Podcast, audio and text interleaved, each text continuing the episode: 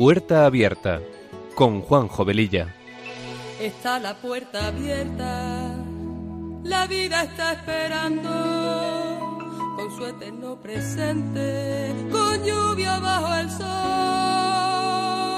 Está la puerta abierta, juntemos nuestros sueños para vencer al miedo que nos empobreció.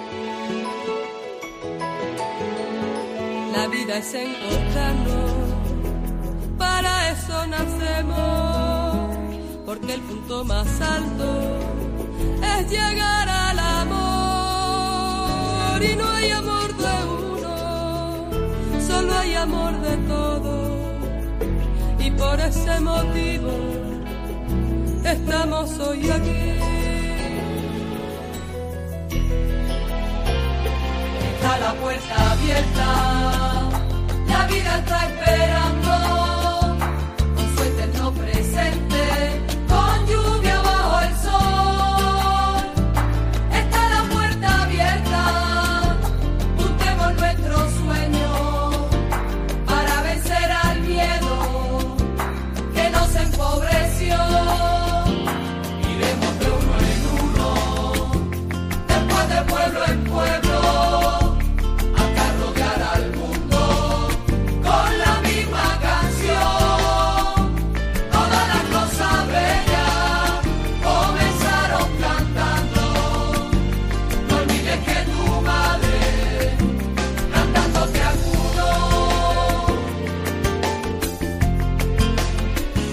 Queridos amigos de Radio María, muy buenas tardes. Comenzamos este programa de Puerta Abierta que se emite los sábados de 3 a 4 de la tarde con una frecuencia quincenal. Con estos buenos deseos nos ponemos en manos de nuestra Madre María y del Espíritu Santo para que a través de esta emisora podamos llegar a muchas personas. Nuestra sintonía dice mucho de lo que este programa pretende ser. Un espacio que sea una puerta abierta a temas actuales y acompañado de buena música, porque las canciones ponen palabras a aquello que sentimos y que no podemos o no sabemos expresar. Y todo esto dentro de un ambiente distendido en el que también podamos compartir el mensaje del Evangelio. Recordaros que tenemos un correo electrónico para vuestras consultas, puerta abierta arroba radiomaria.es y como dice nuestra sintonía, está la puerta abierta a la vida, nunca la muerte, porque la muerte no existe. La vida siempre nos está esperando y no podemos tener el cielo y el infierno a la vez. Cada día es nuestra propia elección. Y sin más preámbulos, empezamos.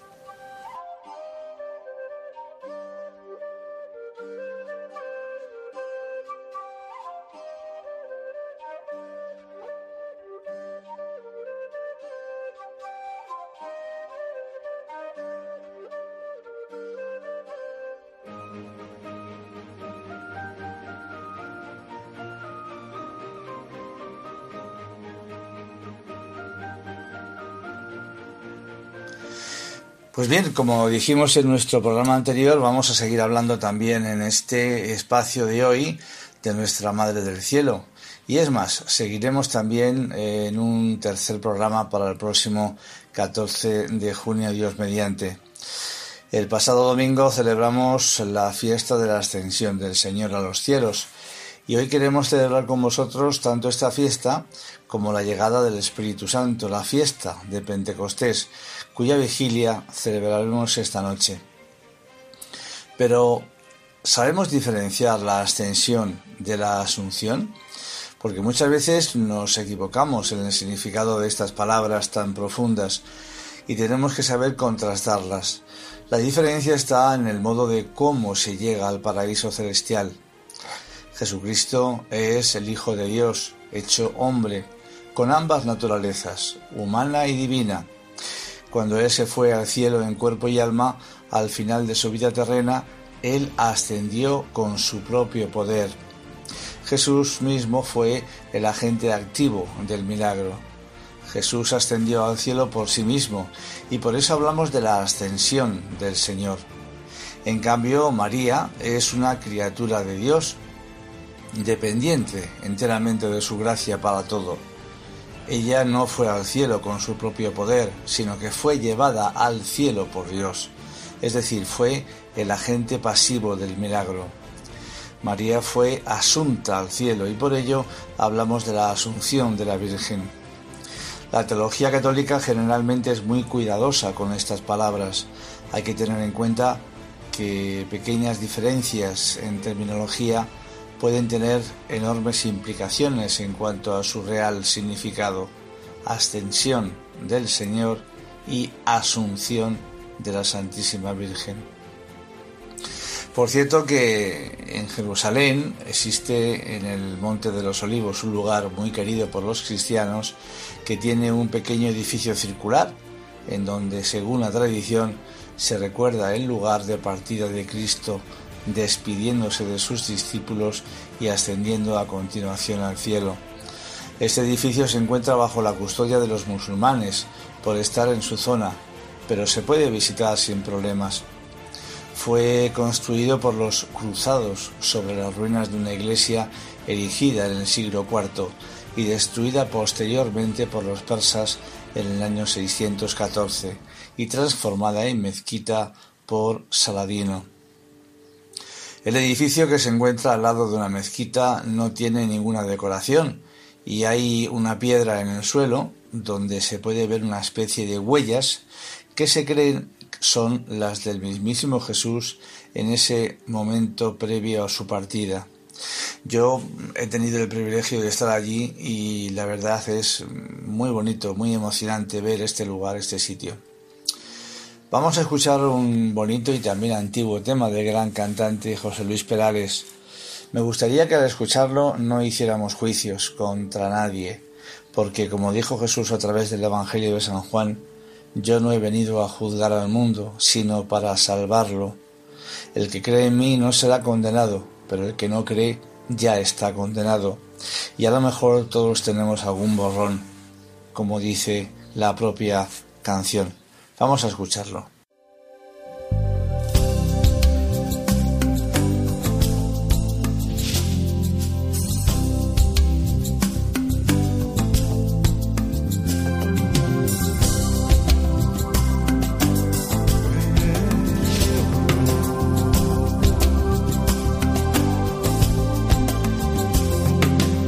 Me han contado que existe un paraíso a donde va la gente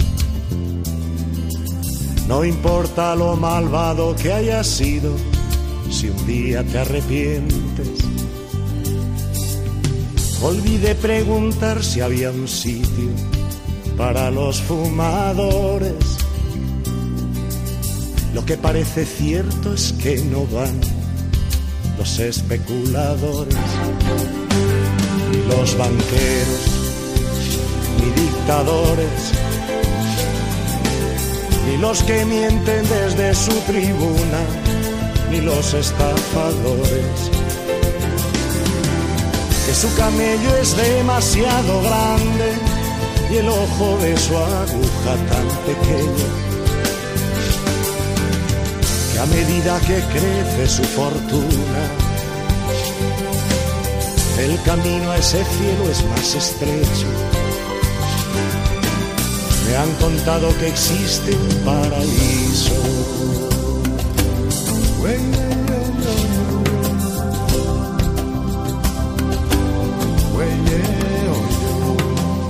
Me han contado que existe un paraíso donde cabemos todos. Que por solo un minuto arrepentido te lo perdonan todo Olvidé preguntar si había un sitio donde escribir canciones. Lo que parece cierto es que no van los que se creen mejores, los vanidosos, los elegidos, los pregoneros de sus caridades, los dueños de la tierra su poder es demasiado grande y el hueco de su alma tan pequeño. Que a medida que crece su fortuna, El camino a ese cielo es más estrecho, que no hay soberbios ni terroristas,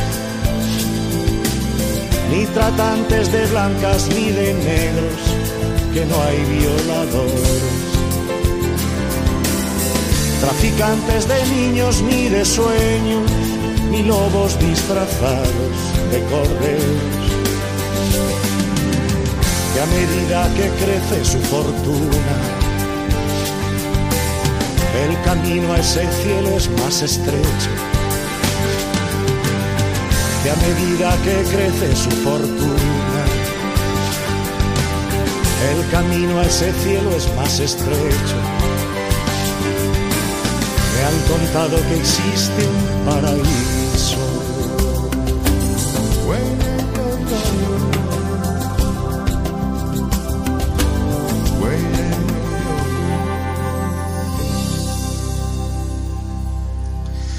Bien, sabemos dónde y cómo murió Jesús a través de los evangelios, que ascendió a los cielos, pero ¿qué sabemos de la muerte de María, su madre y nuestra madre? Sabemos que ella está en cuerpo y alma en el paraíso junto con su Hijo Jesús y que ella es el primer y único ser humano que se encuentra allí y en ese estado. Pero para resucitar primero hay que morir. Y entonces, ¿qué sabemos de esto? Durante siglos ha habido una especie de oscuridad alrededor de la vida de María. Oscuridad en cuanto a que no se hablaba mucho de ella, pensando que al hacerlo se le quitaba importancia a Jesús y nada más lejos de la realidad. Este es un tema muy interesante, el de la dormición de María, que lo vamos a tratar en el próximo programa para el 13 de junio. Cómo se cree que murió María y cómo se fue al paraíso con su hijo. Bien, en el programa anterior hablamos de los cuatro títulos que le damos a María. Madre que nos da seguridad, maestra que nos enseña a recibir, amor de Dios, mujer que nos llena de ternura y nos consuela, modelo a quien podemos imitar, y también las tres acciones que ella realiza. Medita porque vuelve constantemente al corazón para ver las gracias recibidas de Dios, misiona no se queda con el amor recibido, sino que lo entrega a los demás, a cada uno de nosotros. Moldea el corazón de sus hijos para que nos parezcamos más a Cristo. También dijimos que nadie puede tener a Dios por padre si no tiene a María por madre, como decía un enamorado de la Santísima Virgen, San Luis María Griñón de Montfort. Tenemos que recordar y honrar a María como madre de todos los hombres. María nos cuida siempre y nos ayuda en todo lo que es en todo aquello que necesitamos. Ella nos ayuda a vencer la tentación y conservar el estado de gracia y la amistad con Dios para poder llegar al cielo. María es la madre de la iglesia. María era una mujer de profunda vida de oración. Vivía siempre cerca de Dios. Era una mujer humilde, es decir, sencilla, era generosa, se olvidaba de sí misma para darse a los demás, tenía gran caridad, amaba y ayudaba a todos por igual, era servicial, atendía a José y a Jesús con amor, vivía con alegría, era paciente con su familia, sabía aceptar la voluntad de Dios en su vida. Confiar plenamente en ella todas las gracias que Jesús nos da pasan por las manos de María y es ella quien intercede ante su Hijo por nuestras dificultades. Por eso debemos imitar sus virtudes. Esta es la mejor manera de demostrarle nuestro amor. Rezar en familia las oraciones especialmente dedicadas a María. La Iglesia mm, nos ofrece bellas oraciones como el Ángelus, el Regina Celi, la consagración a María, el Rosario, etc. El Regina Celi significa en latín Reina del Cielo y es una oración mariana y cristológica centrada en la meditación del misterio de la resurrección del Señor que se reza en el tiempo de Pascua. desde el domingo de la resurrección hasta Pentecostés, en lugar del ángelus. Es la oración para el tiempo de Pascua. Al igual que el ángelus suele rezarse tres veces al día, al comenzar la jornada, al mediodía y al atardecer, siendo una preciosa manera de consagrar el día entero a Dios y a la Santísima Virgen, una forma de santificar con una breve oración el trabajo o el estudio cotidiano. El Papa recomienda siempre a todos los fieles el rezo de Regina Cheli, con el cual meditamos el misterio más grande de nuestra fe y nos llenamos de alegría porque Cristo ha resucitado. Tenemos un compañero siempre a nuestro lado, pase lo que pase. Las formas en que María es honrada en mayo son tan variadas como las personas que la honran. Es común que las parroquias tengan en mayo el rezo diario del rosario y muchas levantan un altar especial con una estatua o imagen de María. Además se trata de una larga tradición el coronar su estatua, una costumbre conocida como la coronación de mayo. Por todo esto, tal vez debamos profundizar mejor el misterio de la filiación mariana de los hijos de Dios, que no es algo facultativo, de mera piedad, que puede sentirse o no, sino que toca el meollo mismo de nuestra fe en la redención.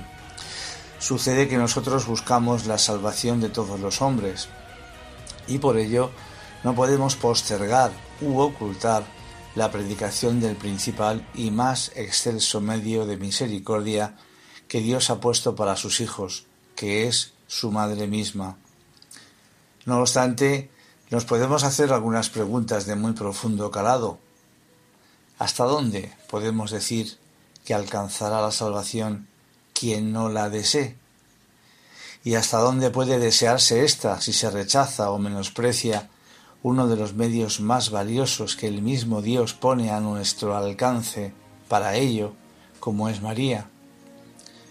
¿Cómo puedo sostener seriamente mi confianza en realizar con alguien un viaje cuyo vehículo desdeño empecinadamente. Viajaré por la pura afirmación de mi voluntad solo por mi cuenta. Evidentemente todo esto solo no lo podemos hacer. Esto no puede ser, no es viable. Por eso tenemos que empujar fuertemente a la pared de nuestro ego y agarrarnos a la mano de María puede parecer risible, pero cuando la necedad se hace herejía o apostasía, no sabemos si reír o llorar. Es lamentable que cuando se trata de buscar la hermandad entre todos los hombres, se pase por alto el fundamento de esa hermandad, que no puede estar sino en tener un mismo padre y una misma madre, en contra de ciertas tendencias que en estos tiempos nos rodean, que suponen la viabilidad de una filiación artificiosa por decreto. Dios no es caprichoso y, porque no ha querido dejar a sus hijos sin madre, no verá con buenos ojos que nosotros la consideremos como algo completamente prescindible o algo que ya está demasiado trillado, que ya no es necesario recordar porque el amor de Jesús siempre nos viene a través de la mano de María, que nos acompaña en todo momento. Dios va contigo a todas partes, y lo vemos en esa preciosa jaculatoria que dice así, Bajo tu amparo nos acogemos, Santa Madre de Dios. No deseches las oraciones que te dirigimos en nuestras necesidades, antes bien, líbranos de todo peligro oh Virgen gloriosa y bendita. Amén. Vamos a escuchar ahora una canción de Facundo Cabral muy bonita. Adelante.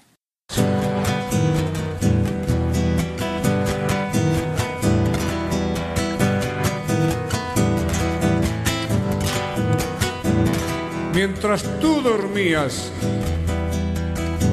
el Señor preparó las maravillas de este día el sol que estalla en tu ventana, la manzana que brilla en el árbol, el amor redondo que es esa naranja. Si todo es nuevo, ¿por qué no serlo tú también?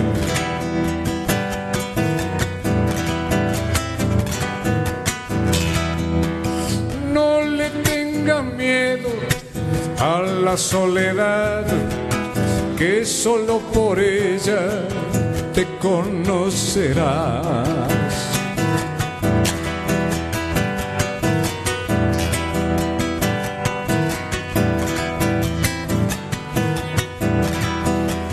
Cruza sin temores por la oscuridad, después de la noche amanecerá.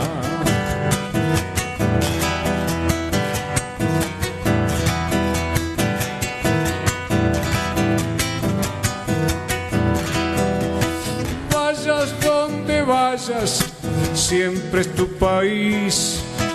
Vive tu presente y serás feliz. Anda tranquilo, sin preocuparte. Dios va contigo a todas partes.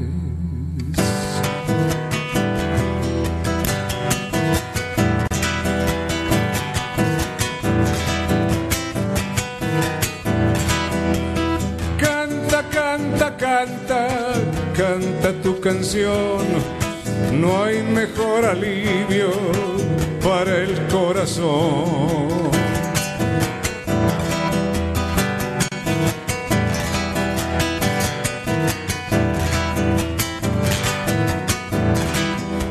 Sueña, sueña, sueña, no dejes de soñar. Tu sueño del presente será tu realidad. Ayer soñé que podía y hoy puedo. Entonces, vuela, vuela, vuela, no dejes de volar, que tu sueño decida dónde quieres llegar. Anda tranquilo, sin preocuparte, Dios va contigo.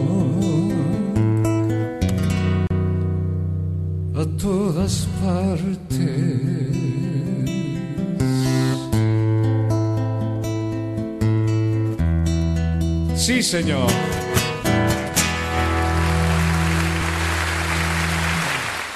San Juan Pablo II advertía a propósito de los esfuerzos por la unidad de los cristianos que es necesario que los cristianos profundicen en sí mismos y en cada una de sus comunidades aquella obediencia de la fe de la que María es el primer y más claro ejemplo. Los cristianos saben que su unidad se conseguirá verdaderamente solo si se funda en la unidad de su fe. Ellos deben resolver discrepancias de doctrina, no leves, sobre el misterio y ministerio de la Iglesia y a veces también sobre la función de María en la obra de la salvación. Quiera el Señor concedernos la gracia de la lucidez en la fe verdadera, sin recortes, sin pusilaminidad ante el llamado a pertenecer al linaje bendito de aquella que aplasta la serpiente. Solo a través de ella nuestras familias comprenderán cabalmente qué es el amor verdadero, la maternidad genuina y fecunda y el discipulado fiel. Quiera Él concedernos una piedad mariana sin devaluaciones, tierna pero inquebrantable, filial y respetuosa ante la grandeza y majestad divina, agradecida en cada latido, porque todo es luz para quien comprende el privilegio infinito de ser verdaderamente hijos de Dios e hijos de María. Y esta frase la voy a repetir porque me parece muy, muy importante, muy profunda, porque todo es luz para quien comprende el privilegio infinito de ser verdaderamente hijos de Dios e hijos de María. Y bueno, pues ahora vamos a contaros una historia muy curiosa que posiblemente no conozcáis.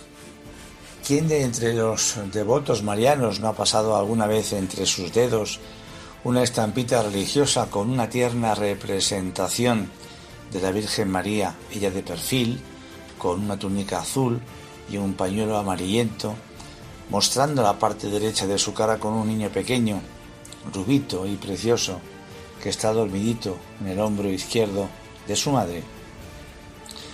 Pues vamos a desvelaros la historia de esta imagen de la que muchos eh, desconocen su procedencia, yo al menos no lo conocía, y que aunque no corresponde a la de ninguna advocación mariana, es posiblemente la representación más popular y conocida de la Santísima Virgen María.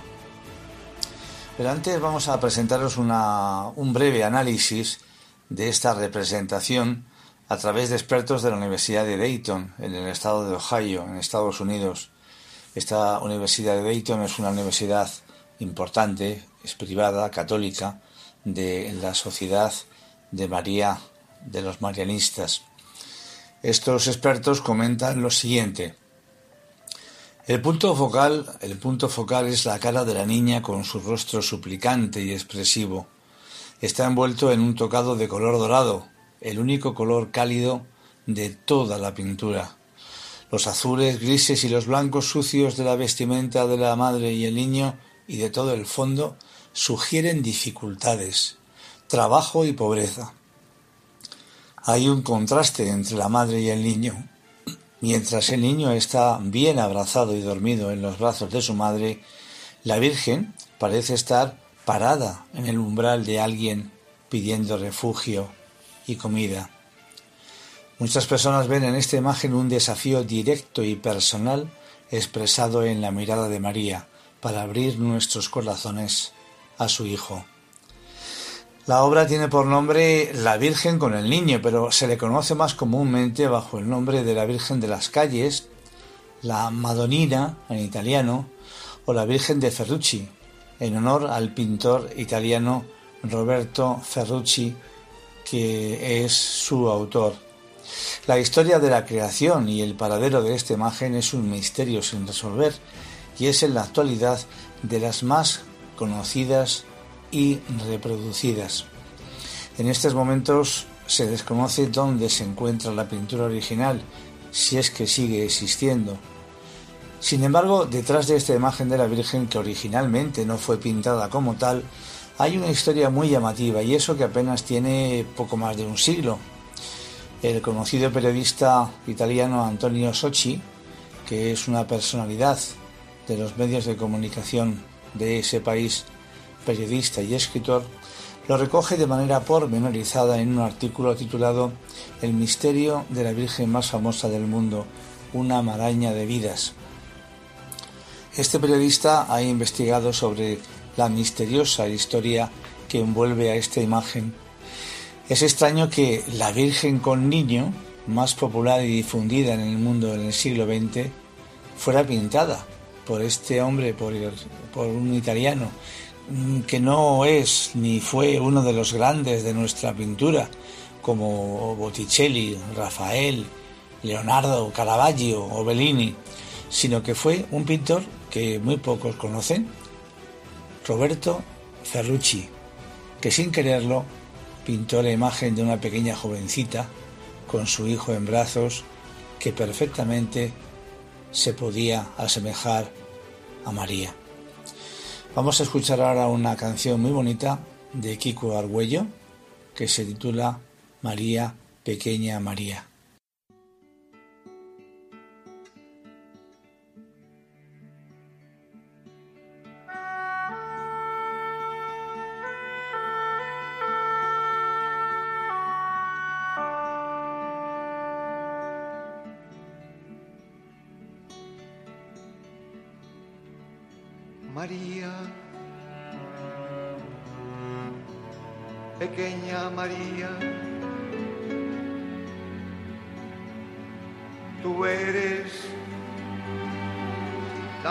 Suave de Elías,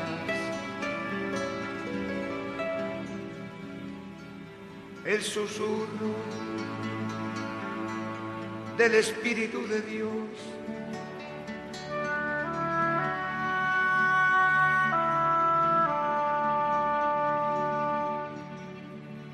Tú eres la zarza ardiente de Moisés.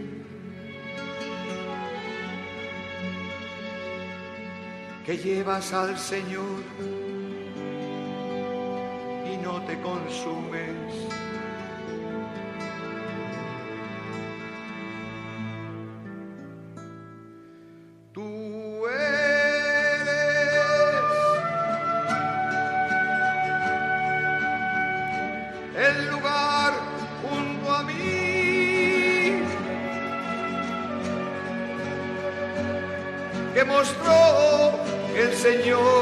A Moisés.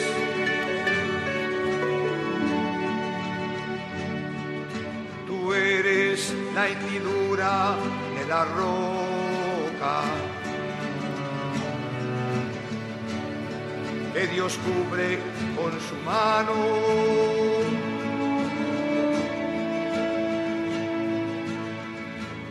Mientras que pasa su gloria.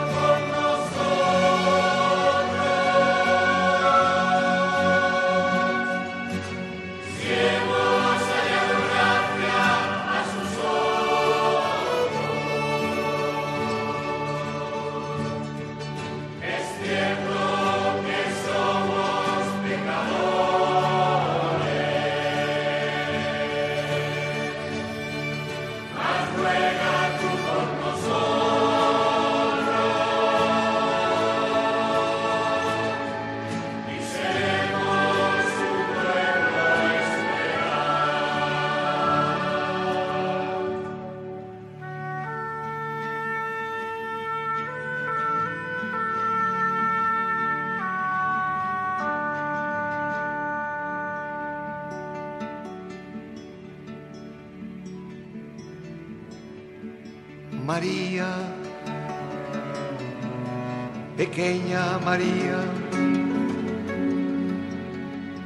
hija de Jerusalén.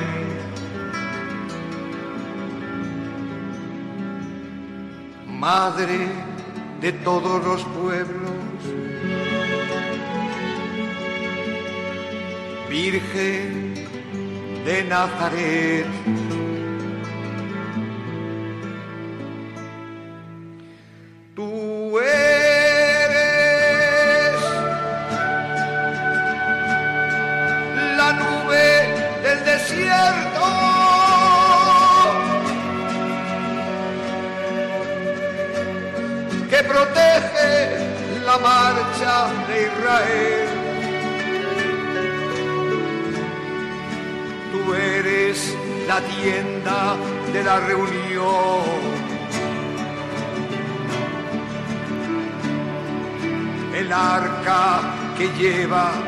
Alianza.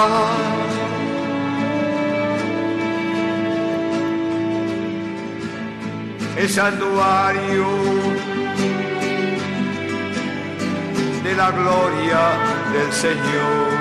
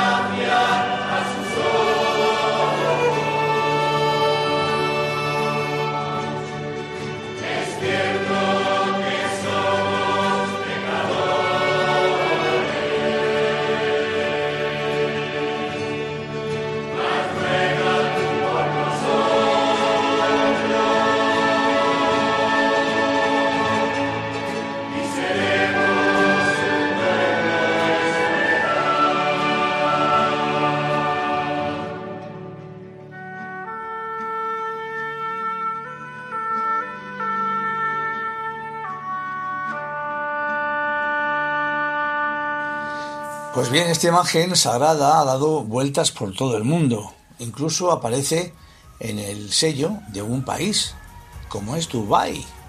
Pero insisto, no se sabe dónde está el cuadro original. Precisamente para encontrarlo, hace poco tiempo se hizo un insólito llamamiento en un programa de la RAI en Italia llamado Chile ha visto? ¿Quién lo ha visto? Para ver si alguien puede dar alguna pista para poder resolver este misterio, porque detrás hay una historia que contar dentro de una conmovedora maraña de vidas y que desde Venecia llega hasta las dos Américas. Roberto Ferrucci nació en el año 1853 en Sebenico, en Dalmacia, territorio que antiguamente formaba parte de la República de Venecia y que en el siglo XIX estaba bajo dominio del Imperio de los Habsburgo, y murió en 1934. Su padre, rico abogado, fue administrador público de la ciudad. Roberto estudió humanidades y después derecho en la correspondiente facultad en Padua. Sin embargo, su verdadera pasión era la pintura, así que en 1879 decidió mudarse a vivir a un lugar cerca de Venecia llamado Lubigliano, donde aún hoy lo consideran una gloria local y donde cultivan la esperanza de encontrar todavía en algún lugar del mundo el cuadro original. Han sido los habitantes de esta ciudad los que han lanzado el llamamiento a través de la RAI con el programa citado anteriormente. En esta ciudad fue donde este hombre se dedicó a pintar, reuniendo a su alrededor un grupo de amigos y artistas. El pintor no tenía la intención de pintar una virgen con niño, sino solo una imagen de ternura materna. De hecho, lo tituló Maternidad, y se cuenta que un día le pidió a una muchacha del lugar Angelina Cian que posara para él mientras sostenía en sus brazos a, a su hermanito de pocos meses. Ella era la segunda de quince hijos. El Veneto de la Italia del siglo XIX era una tierra pobre y en muchos campesinos en el campo y las hijas mayores hacían de madres de sus hermanos más pequeños. Lo más probable porque sus propias madres tendrían también que trabajar en las labores del campo. El cuadro ganó en 1897 la segunda Bienal de Venecia y se hizo famoso por lo que fue vendido en varias ocasiones a un precio muy alto, hasta que fue adquirido por los hermanos Alinari, célebres fotógrafos de Florencia, que a su vez lo vendieron, pero no se sabe a quién porque no hay constancia del nombre del comprador en los archivos. Parece ser que el último comprador fue el señor John G. A. Leisman, empresario y diplomático que fue embajador de Estados Unidos en varios países y que murió en Montecarlo, Francia, en 1924. Este hombre parece ser que envió el cuadro a Estados Unidos en una nave que durante la Segunda Guerra Mundial fue hundida por los alemanes, por lo que el cuadro inicialmente se perdió. Sin embargo, hay quien afirma que en realidad llegó a su destino y que forma parte hoy todavía de una colección privada en Pensilvania. A lo largo de los años muchos corresponsales preguntaron sobre el paradero de esta popular pintura. Entre ellos se encontraban aquellos que pensaban que poseían el original, pero por desgracia sin tener pruebas serias. Hay que decir que los hermanos Alinari, al venderlo, se reservaron todos los derechos de reproducción de la obra al intuir su potencialidad. Fue precisamente a causa de sus reproducciones fotográficas que esta obra se difundió de manera tan extraordinaria, convirtiéndose rápidamente en un icono sagrado, esa tierna madre con su hijo, convirtiéndose, digo, en la Virgen María con el niño Jesús, porque la Italia de esa época era católica y vio enseguida en esa joven con el niño a la madre del Señor.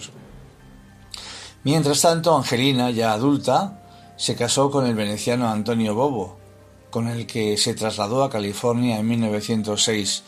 El matrimonio tuvo diez hijos, pero la prematura muerte de su esposo dejó a la joven viuda en una durísima situación. No se sabe qué ocurrió, tal vez un derrumbe psicológico, un agotamiento nervioso, y lejos de su Italia natal, la cuestión es que Angelina acabó en un manicomio donde murió en 1972. Los hijos crecieron en un orfanato y la segunda hija, que se llamaba María, al crecer eligió la vocación religiosa y se hizo monja con el nombre de Ángela María Bobo. Quiso el nombre de Ángela en honor a su madre.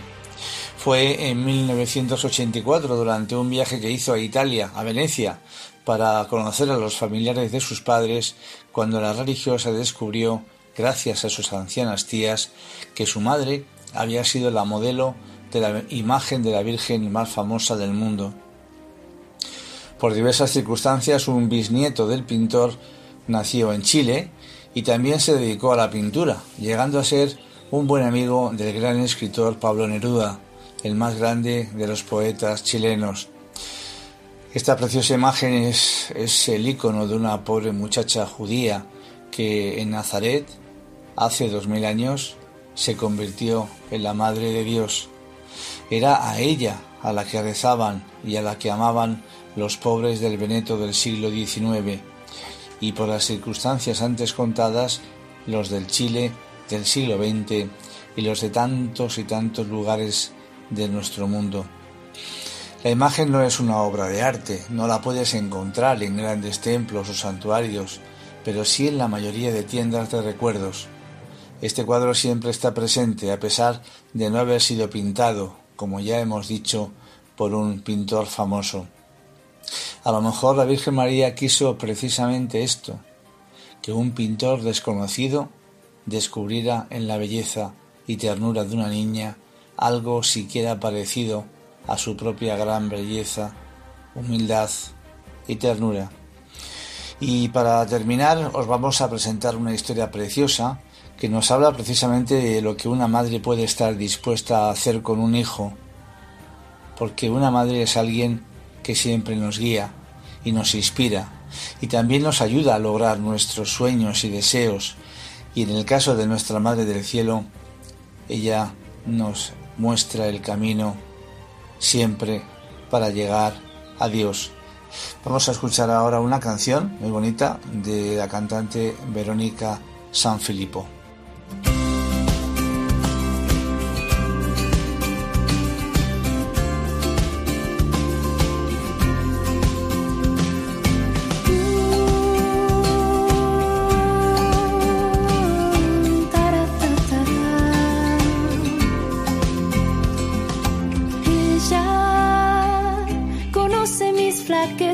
Así mi pobre corazón y aún así me llama estrella que guía la tormenta y apaga el temor. No llena de su gracia, solo un paso debo dar. Si con ella quiero estar, no me soltaré jamás al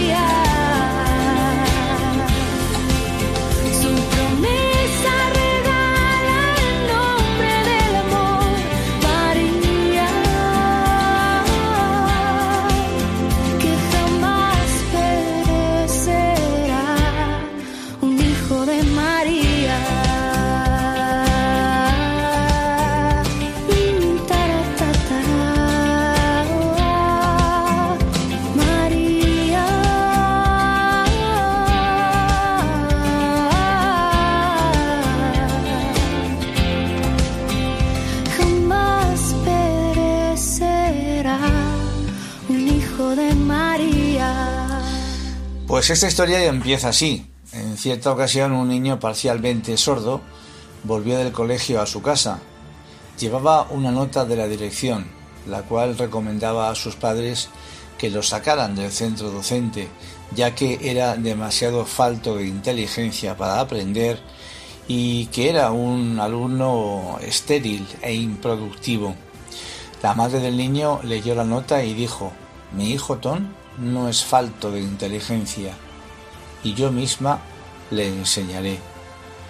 Cuando Tom murió muchos años después, los estadounidenses le rendieron homenaje apagando todas las luces del país durante un minuto, pues este Tom fue el que inventó la lámpara incandescente.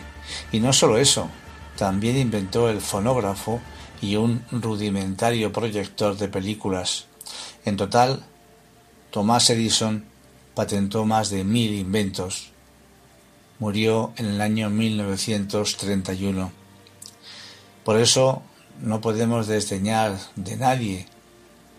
En principio, cada persona tiene sus dones y lo importante es saber potenciarlos en todo momento.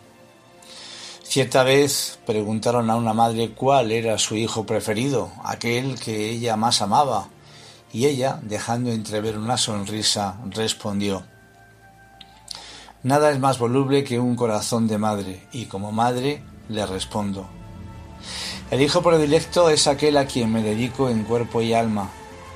Es mi hijo enfermo hasta que sane, el que partió hasta que vuelva el que está cansado hasta que descanse, el que está con hambre hasta que se alimente, el que está con sed hasta que beba, el que está estudiando hasta que aprenda, el que está desnudo hasta vestirlo, el que no trabaja hasta que se emplee, el que se enamora hasta que se case, el que se casa hasta que conviva, el que es padre hasta que críe a sus hijos, el que prometió hasta que cumpla, el que debe hasta que pague, el que equivocó el camino hasta que se convierta, el que llora hasta que calle, el que está triste hasta que se alegre. Y ya con el semblante bien distinto mm, de aquella sonrisa, completó, el que ya me dejó hasta que lo reencuentre en el cielo. Preciosas palabras, ¿verdad? Dirigidas a nuestra madre, a nuestra Madre de aquí y por supuesto a nuestra Madre del Cielo, que tanto nos quiere. Hay que valorar y agradecer la labor de nuestras madres, que son faros de luz y de amor en nuestros caminos. Cuidemos este tesoro tan especial que Dios ha puesto en nuestras manos y en nuestras vidas.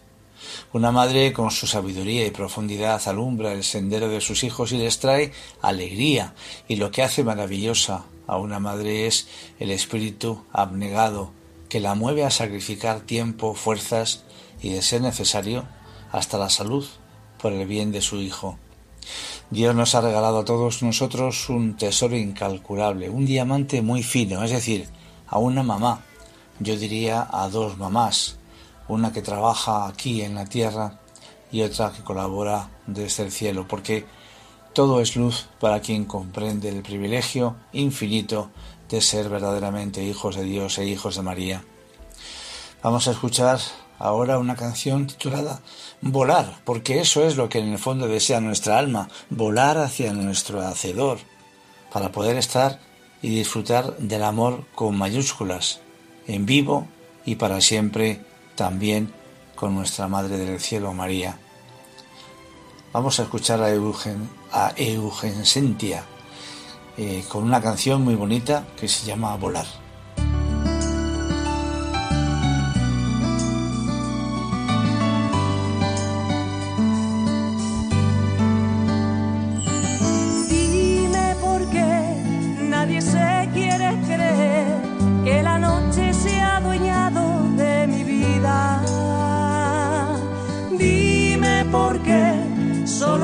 Solo es incomprensión lo que encuentro cada día a mi alrededor. Si yo quiero volar, correr sin descansar, mi alma está tan llena de vida. Si yo quiero soñar, que el miedo ya no está, la vida es tan bella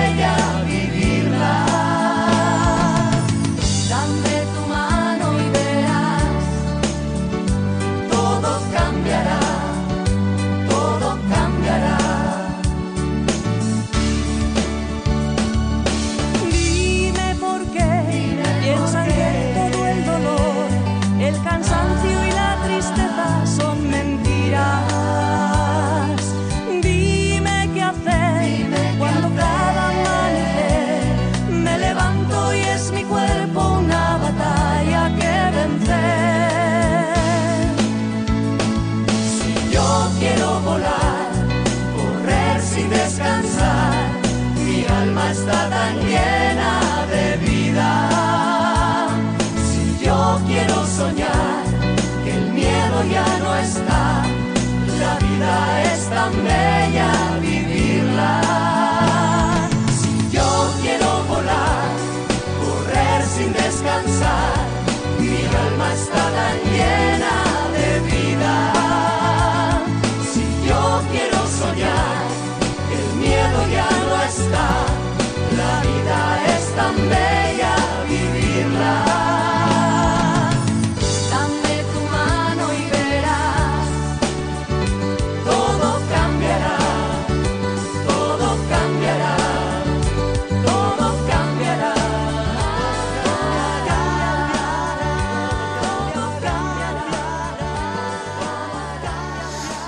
Bien, el tiempo se agotó.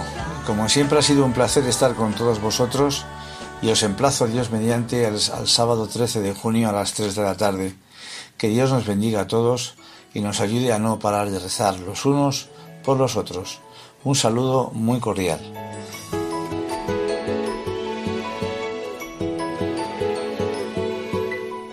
Y así termina Puerta Abierta, un programa dirigido por Juan Jovelilla. Está la puerta abierta, la vida está esperando con su eterno presente, con lluvia bajo el sol.